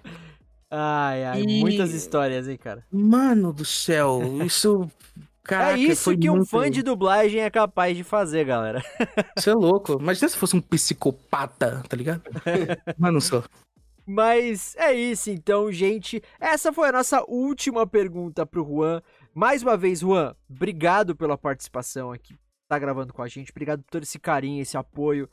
Enfim, cara, o episódio tá muito maneiro. Mas antes de terminarmos o episódio, temos ainda a segunda parte do episódio, que é o nosso quadro Verdadeiro ou Falso. Agora que o bicho vai pegar, hein, Juan? Vamos lá, vamos lá. Vamos ver se eu consigo alguma coisa, se eu, E ó, se eu tô preparado pra esse desafio. te conhecendo, cara, eu sei que você. Eu já sabia que você era muito fã de dublagem, né? Então eu dificultei aqui a parada, coloquei seis perguntinhas só. Mas Uhum. Seis perguntas não, seis afirmações, né? Mas coloquei aqui difíceis, então já vamos começar aqui. Eu vou fazer a primeira aqui e vamos lá então. Jurassic Park, o Parque dos Dinossauros, que é o primeiro filme da franquia de mesmo nome, ele possui três versões da dublagem. Verdadeiro ou falso? Cara, eu só conheço duas versões, uma paulista que é original e a redublagem no Rio de Janeiro, então eu acho que é falso. E vamos ver. Já errou! errou! Começou errando! Deve ter versão pra, pra avião. Então, é. cara, é verdadeiro. Ah. O Jurassic Park teve três versões de dublagem mesmo. A primeira versão da dublagem foi feita em São Paulo, no estúdio Alamo, né? Pro lançamento original do filme nos cinemas, lá em 1993. E é a, a versão, inclusive, que tá disponível na Netflix. Ela foi uhum. dirigida pela Nair Silva, que inclusive faleceu faz uns meses aí. Nair Silva, grande diretora de dublagem e dubladora aqui de São Paulo. Maravilhoso. A segunda versão, que é considerada a mais famosa das três versões, porque foi feita para ser exibida na Rede Globo, foi gravada na Herbert Richards, no Rio de Janeiro, em 1997 e dirigida pela Marlene Costa. É, é, é, a mais famosa, é considerada a mais famosa porque é aquela que passou 45 milhões de vezes na, na sessão da tarde, no Supercine e tudo mais, que a Globo costumava no, nos anos 2000, no, na primeira metade do, dos anos 2000 aí, a Globo passava de uma em uma semana isso daí, né? O Jurassic uhum. Park. e em 2013, o filme ele foi lançado remasterizado em uma versão 3D para cinemas e Blu-ray e foi redublado no estúdio Delarte, no Rio de Janeiro, dirigido pelo Manolo Rey. Uma curiosidade é que praticamente todas as vozes da segunda versão, a versão da Herbert Richards, foram mantidas na terceira versão, né? Com exceção de algum outro dublador ali que tinha falecido ou que não podia estar tá gravando essa última versão. Então, Sim. errou, infelizmente, a primeira do nosso verdadeiro ou falso. Mas calma que tem mais cinco ainda. Eu é, confesso que aqui, aqui, aqui eu assisti foi a de São Paulo. Aham. Uhum. É a que eu tenho como clássica. Sim, sim. Da hora, da hora. O pior é que essa é uma das poucas oportunidades, tipo, sei lá, o cara, ele dublou do Rio de Janeiro lá, ele dublou, Aí ele ficou, tipo, pensando, puta, mano, acho que eu podia ter melhorado aqui e ali. aí do nada, porra, mano, bora fazer outra versão, assim. Nossa, é o hype. É. Pois é. Que nem o, o, o, Marco Ribeiro, ele tinha falado que ele tinha dublado, acho que quatro, três ou quatro vezes aquele filme Mentiroso com Jim Carrey. Nossa. Imagina só, mano, você fazer o mesmo trampo com três, com três quatro vezes. Nossa. Aí é oportunidade de ouro. Na quarta é, é osso, né? O cara nem precisa de roteiro mais na quarta. Não, já tá, não, já tá tudo decorado já. Mas é isso aí. Vai lá, Vitão. Bora lá pra segunda pergunta. Vamos ver se o Juan, mano, consegue acertar. Porque o Teco botou umas perguntas aqui que, pelo amor de Deus. Ah, mano. Dificuldades aqui. Sim. A dublagem clássica da primeira animação das Tartarugas Ninjas, lançada em 1987, fez muito sucesso aqui no Brasil por conta da sua qualidade e suas adaptações. Nela, cada tartaruga teve somente um dublador, que são eles: Manolo Rey como Leonardo, Marco Ribeiro como Rafael, Márcio Simões como Donatello e Marcelo Meirelles como Michelangelo. Só uma observação, Marcelo Meirelles é o nome do meu pai. Será que ele é dublador? Eu não sei. Ô, louco! Aí sim, hein? Tá seguindo, seguindo uh, os passos do pai. É.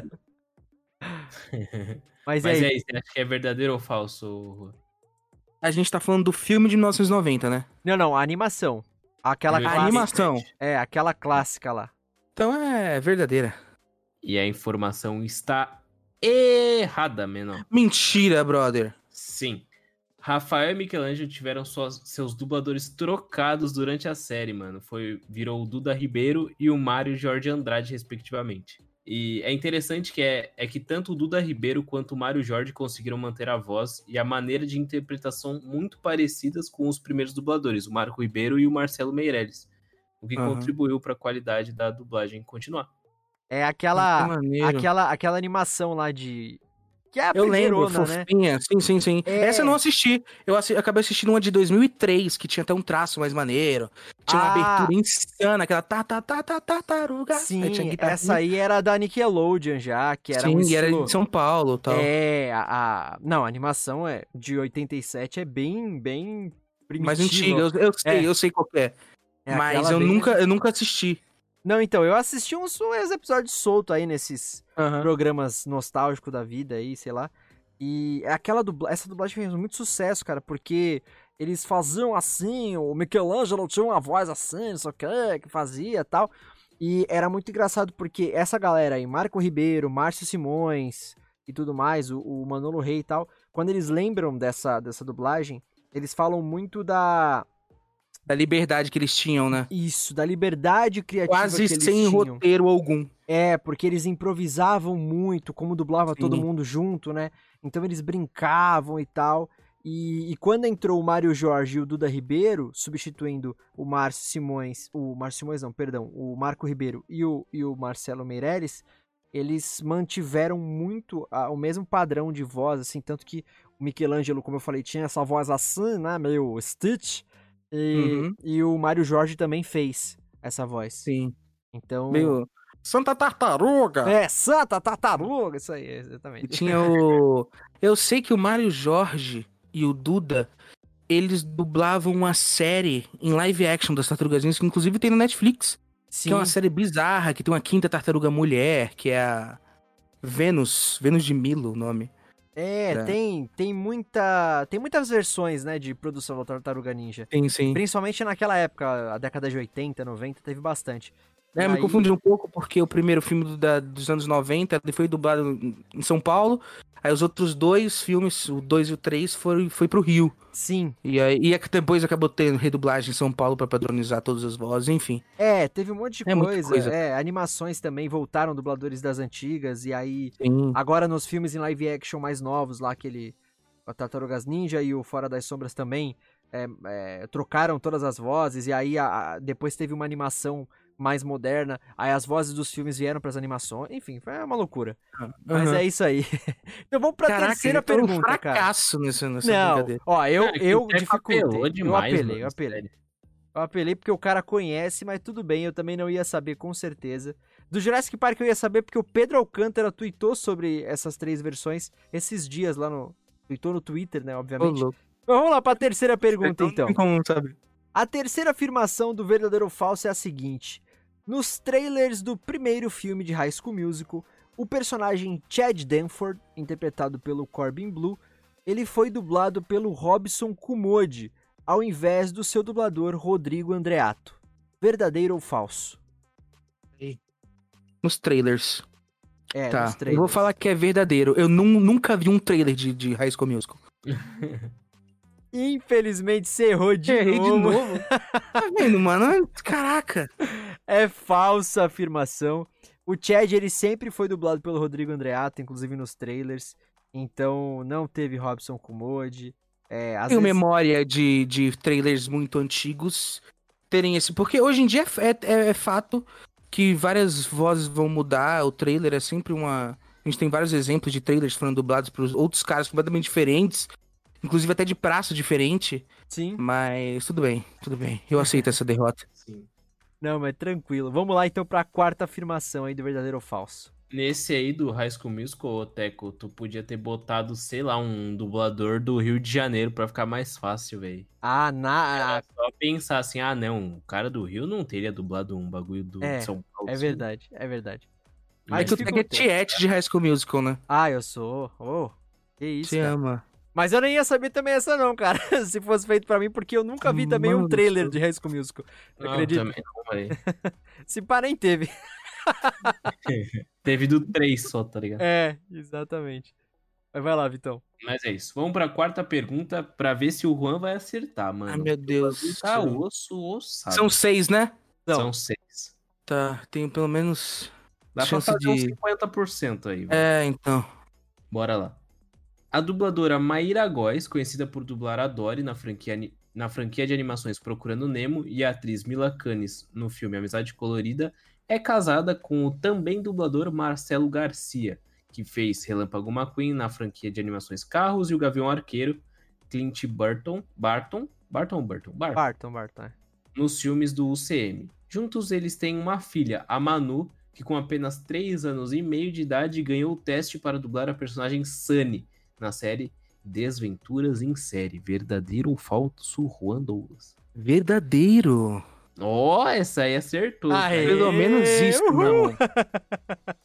Tomara que seja uma sequência de acertos agora, porque eu tô. Nossa, tá muito, tá, tá muito decepcionante. Não, cara, mas, mas tá certo, porque por frequentar o estúdio de dublagem desde quando ela tava na barriga da mãe, mais ou menos.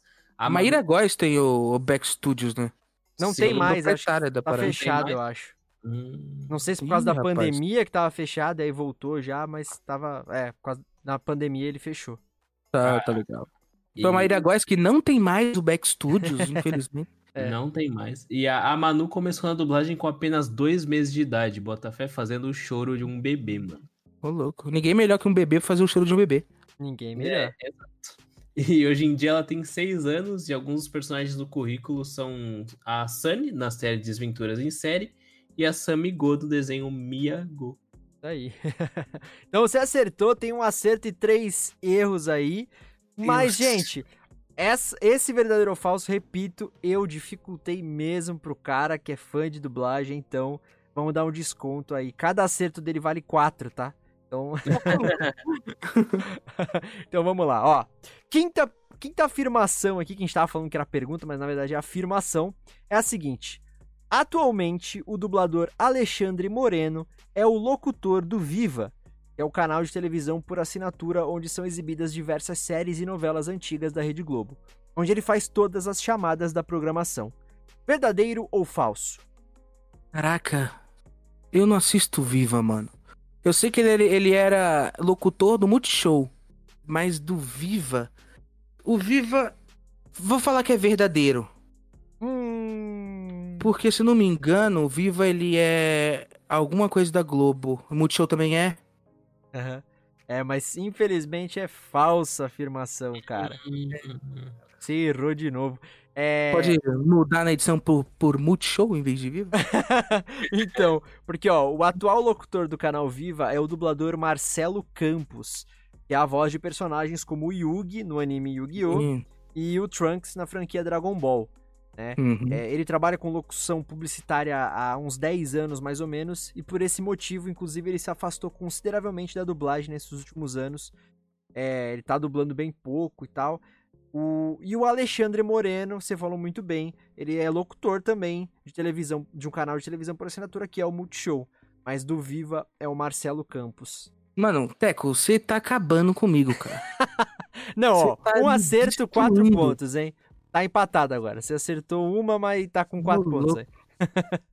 Não, Vai lá, o Teco, Nessa aí ele debulhou, velho. Ah, Quem assiste Viva? Você assiste Viva? eu assisto Viva, cara. Eu- Mentira! Eu, assisto a uma minha novela. mãe assiste. É. Você é louco. Eu assisto a O novela- é mãe. Mano, eu assisto a novela A Viagem, que é- acho A que foi, é de Não, 98 o Teco, bagulho. mano, É dormir, muito vai. bom, cara. É muito bom. Tá louco. O, o Antônio Fagundes no auge estético dele, cara. É, É no auge estético. Nossa, Teco, sério. Vamos pra pergunta 6 que eu vou me estressar com o Teco aqui, mano. Nossa. Vamos Não, lá. eu duvido que o ouvinte sabe todas as respostas. Não sabe. Não sabe, ele cara. sabe, ele mete o louco. O Viva já não tem como Não acertar. tem, não tem. Tartaruga Ninja tem muita, muita produção. O Jurassic Park só assisti uma versão. E qualquer outro, esqueci já. Da, da tenho filha que da ser Maria, do- da Maíra Góes. É, aqui você Ah, isso acertou. acertei, mas pelo menos. Safe, safe. Tá de boa. É. É. Mas vamos lá. Sexta e última afirmação, bora lá. O Cristo. dublador Ian Gesteira, quando pequeno, foi multicampeão de xadrez no Rio de Janeiro. É verdade ou mentira? cara? Caraca. O Ian Gesteira, Sim. eu sei que ele tem relação com futebol. Xadrez, eu não sei. Mas, já que eu tô errando tudo, vamos, vamos errar também, verdadeiro. Ah, essa aqui chutou certo, mano. É. Olha aí! que maravilha! É isso, mano. O Ian ele estudou em uma escola que oferecia aulas de xadrez. E em pouco tempo ele começou a se destacar. E seu o seu professor eh, levou ele pro Tijuca Tênis Clube, cara, onde ele começou a competir e ganhou diversos campeonatos do esporte, Botafé. Boto fé. Tenho, eu tenho uma história legal também com xadrez. Aparentemente, no, no colégio onde eu fiz o ensino médio, tinha algum outro aluno chamado Juan que ganhou um campeonato. Não sei se era campeonato interno ou brasileiro de xadrez. E no dia que eu cheguei no colégio, todo mundo me parabenizando. E eu não sei nem a- Eu só sei os peão. Sacou? Eu sei movimentar os peão. E aí eu só aceitando. Os caras deram a fama pro cara errado, velho. Foi difícil, mas eu consegui. Nossa. Olha esse cara. Eu encarei, encarei o meu papel ali. Muito bom. Não, se o mundo te deu, né, mano? Você só aceita. Mano, só aceita, a galera me parabenizando. Nunca fiz nada de bom na É. vida. Pelo menos isso. Então é isso, com dois acertos de seis perguntas, seis afirmações aqui. Dois acertos que cada um vale quatro, hein? Então, ficou 8 a 4 Safe, Então tá bom, olha safe. aí. 8 pontos a. 4 erros aí. Então, não, gente, é sério, eu, peguei pesado mesmo nesse, eu queria testar os conhecimentos do Juan. E é nesse Viu pique. que eu fracassei. Exatamente, mas tá, tá valendo, tá valendo. E é nesse pique que a gente chegou ao final de mais um episódio do Dublacast, Oh, o episódio 77, com o nosso queridíssimo Juan Douglas, nosso parceiro, nosso padrinho aqui do Dublacast, nosso amigaço aqui. Então, Juan, obrigado de novo, de coração, por ter aceitado cara, tá aqui Obrigado com a gente. maravilhoso, de verdade. Obrigado por todo o teu apoio aí que você dá pra gente. E, cara, é, você já sabe como a gente termina, você escuta a gente pra caramba, então é aquele negócio. Agora é teu espaço pra dar algum recado final, alguma coisa que esqueceu de falar e lembrou agora. Enfim, é, também faz o teu jabá, dá as tuas redes sociais, onde a galera pode te encontrar aí, fala as redes do Dublaverso também, onde a galera pode escutar e tudo mais. E também finalizar dizendo o que você acha da dublagem brasileira hoje em dia, cara. Beleza. Cara, primeiramente, quero agradecer vocês. Vocês sabem que eu sou um admirador do trampo de vocês. Elogio, acompanho, adoro de verdade. Um trampo, tipo, muito, muito, muito bom. Muito bom, de verdade. Não tô aqui querendo rasgar seda, enfim. É, de verdade mesmo. Valeu pelo convite. É, Vocês, valeu por vocês terem aberto esse espaço né, para um, pra um. Não sei se alguém enxerga ainda como concorrente, que eu acho que não somos. cada um Jamais, jamais, jamais. maneira de fazer as paradas. A gente, inclusive, acho que a gente se complementa, troca figurinha e tal. Com certeza. E, e eu só tenho a agradecer, obrigado. Jabá, escuta o, o Dublaverso Podcast, você pode encontrar aí em diversos agregadores, tem no Spotify, tem no iTunes, ah, tem no Google Podcast, tem no Breaker, no Castbox, ah, Overcast, Pocket Cast, Rádio Public, enfim. Onde você vê aí, No Deezer também tem? no Deezer eu acho que não tem, cara. Não tem, não lembro de. de, de- de- acho que não tem, não tem, não Aham. tem. Não tem. Só, pra, só esses. Esses outros aí, mas caso eu sinta, sei lá, necessidade de, de colocar lá também, eu dou um jeito. Mas enfim, tem lá entrevistas com dubladores. É, de- perdão por sair aí periodicamente, não tem uma data certa, do nada aparece lá. Mas entrevista é difícil, a gente não tem garantia que vai ter um convidado toda semana. Sim. É trabalhoso de fazer, mas eu acho que vale a pena escutar. Tem dublador lá pra todos os gostos, dublador, dubladora. E temos Instagram, segue no Instagram, Dublaverso Podcast, tem o Facebook, Dublaverso Podcast também, né? E, e é isso. Acho que, que essas são as, as redes do Dublaverso. E as tuas pessoais? Ah, as minhas pessoais? Cara, me segue no, no Insta. Arroba Juan Douglas BS. Tudo junto. Lá eu também não, não costumo compartilhar muita coisa, assim, mas lá tem, tipo, fotos com todos os dubladores que eu conheci e algumas fotos ah, pseudo-intelectuais com, tipo, o sol ou alguma foto conceitual preto e branco. Com a frase escrito Água mole e pedra dura, tanto bate até que fura. É, maravilha. Aliás, até esqueci de falar, você tá fazendo suas vozes aí. É, você falou muito que você imita, faz imitações e tal, até de dubladores e tudo mais. Fica aí o convite para um próximo episódio. Se couber aí um episódio que a gente falar de imitação, alguma coisa, ou mesmo até um episódio que você vier de convidado com algum outro tema. Vamos querer Tranquilo. escutar as tuas, as tuas imitações. Eu também imito uma galera aí. Daí, quem sabe a gente uma faz um. vergonhazinha. É, exatamente, que eu também tenho muita vergonha de imitar. Mas vamos que vamos, está já convidado para voltar aí numa próxima. Valeu, É valeu. isso. E só ficou faltando o que você acha da dublagem brasileira hoje em dia, cara. Cara, que eu acho. Cara, sem sombra de dúvida, dúvidas, a dublagem brasileira, ela é ela desde, desde o seu, dos seus primórdios, ela é e continua sendo uma das melhores que a gente tem nesse planeta Terra. Ela é muito boa, o cuidado que os profissionais têm, é, a, a dedicação que eles têm, desde o primeiro momento de, de tradução, de adaptação, de escolher as vozes, de gravar né? A gente a dublagem hoje em dia também ela tem ela teve essa abertura por causa da internet, da gente estar tá conhecendo os dubladores. Nós aqui Dublaverso e Dublacast trazendo aí e tipo assim, isso é muito precioso, né? E a gente tá com o mercado aquecido porque tá pipocando streaming que não tem como pagar. Exatamente. Né? E, é muito, e é coisa original, é coisa que eles estão trazendo, e séries novas e tal, e tal, e tal. Então, o mercado tá aquecido, tá aparecendo muita gente boa tem.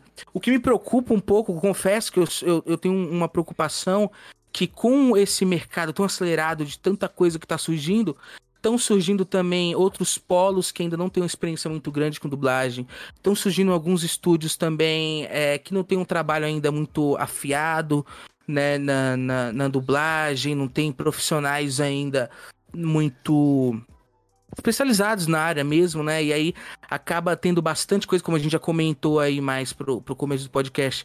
Coisas a desejar, coisas que até afastam o consumidor do produto. Então é importante que a gente vá, reclame é, nas, nas, na, nos devidos contatos aí das distribuidoras, porque tem, tem funcionado, a gente tá vendo bastante coisa sendo redublada, né? Mas a gente não pode colocar coisa ruim e coisa boa no mesmo caldeirão. A gente tem que separar tem muita coisa boa, tem muito profissional bom. A dublagem hoje em dia ela é maravilhosa, né? Em questão tanto de, de técnica quanto de dedicação dos profissionais. Então, tipo assim, é, eu escuto muita gente, até convidados da Dublaverse, falando que a dublagem perdeu a alma, esse lance de cada um dublar em separado. Né, acabou prejudicando até um pouco, porque quando era bancada as pessoas trocavam mais ali no, no, calor do momento, mas eu ainda defendo a dublagem do jeito que ela é hoje em dia, do jeito que eu conheci. Eu acho ela muito boa e tem trabalhos impressionantes, profissionais impressionantes, pessoas aparecendo aí, é, muito bacanas. Quero parabenizar também vocês dois, que são caras novatos aí no mercado, mas que foi, correram atrás e são bons, cara. Pô, são valeu, bons. valeu, cara. Tipo, que eu queria estar é, tá, como consumidor, como fã também, tá agradecendo vocês, obrigado pelo trabalho de vocês, né? E tipo, eu torço muito pelo sucesso de vocês aí Pô, valeu, com novas produções e tal. Vamos, então... Um dia vamos chegar lá, vamos chegar lá. Mas é isso, então, gente. É, sigam a gente nas redes sociais, arroba dublacast no Twitter e no Instagram. Compartilhem, comentem, curtem, mandam feedbacks pra gente aí, interajam com a gente. E-mails para contato.dublacast.gmail.com Recomendem o Dublacast para seus amigos e familiares que se interessam ou não se interessam por dublagem, porque vai que eles comecem a se interessar depois de escutar um episódio do programa. Também não esqueçam do nosso, da nossa campanha do Padrim, www.padrim.com.br barra dublacast. E eu sou Teco Cheganças nas redes sociais, arroba Teco Mateus com dois As e TH, portanto Teco Mateus, Twitter e Instagram, me sigam lá, por favor. Muito obrigado para quem escutou até aqui. E muito obrigado mais uma vez, Juan. De verdade, foi muito foda o episódio. Ficou maravilhoso, cara. Vitão? Tamo junto. É isso, valeu, Juan, pela participação. Ficou muito foda mesmo. Uma pena do Teco ter sido um imbecil e colocado seis perguntas impossíveis de acertar. Mas tá de boa, valeu. Acho que foi um papo muito foda, muito foda mesmo. Valeu. E é isso, cara. Você tá mais do que convidado para voltar aqui novamente em algum outro programinha, cara. Beleza, valeu. Tamo junto. Lembrando também a galera de seguir o Instagram da Mythical Lab, a nossa produtorazinha, arroba Mythical Underline Lab, e acessar o site deles, www.mythicallab.com.br.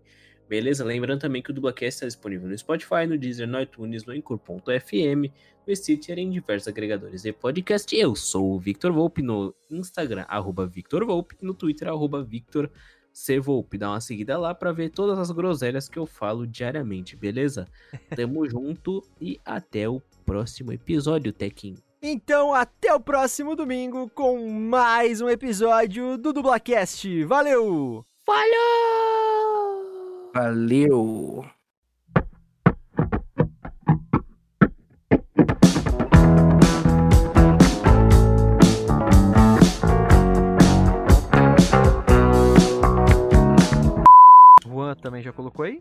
Já coloquei.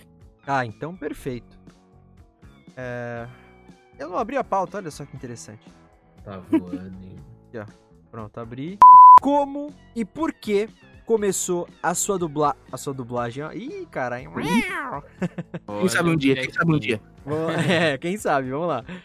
Cinéfilos que não gostam de dublagem? É. Por que eu tenho que mandar recado? É porque tu que é o que fala palavrão aqui, eu achei que você ia mandar um vai tomar Ah, no tá. cu. Não, então tá bom, calma aí. Dá uma sugada aqui na minha rola. Pronto. Pesado, velho.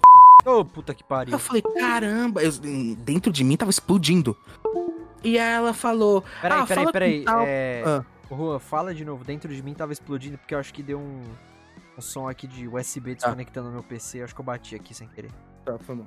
Mas antes de terminarmos o episódio, temos ainda a nossa. O nosso segundo. Opa!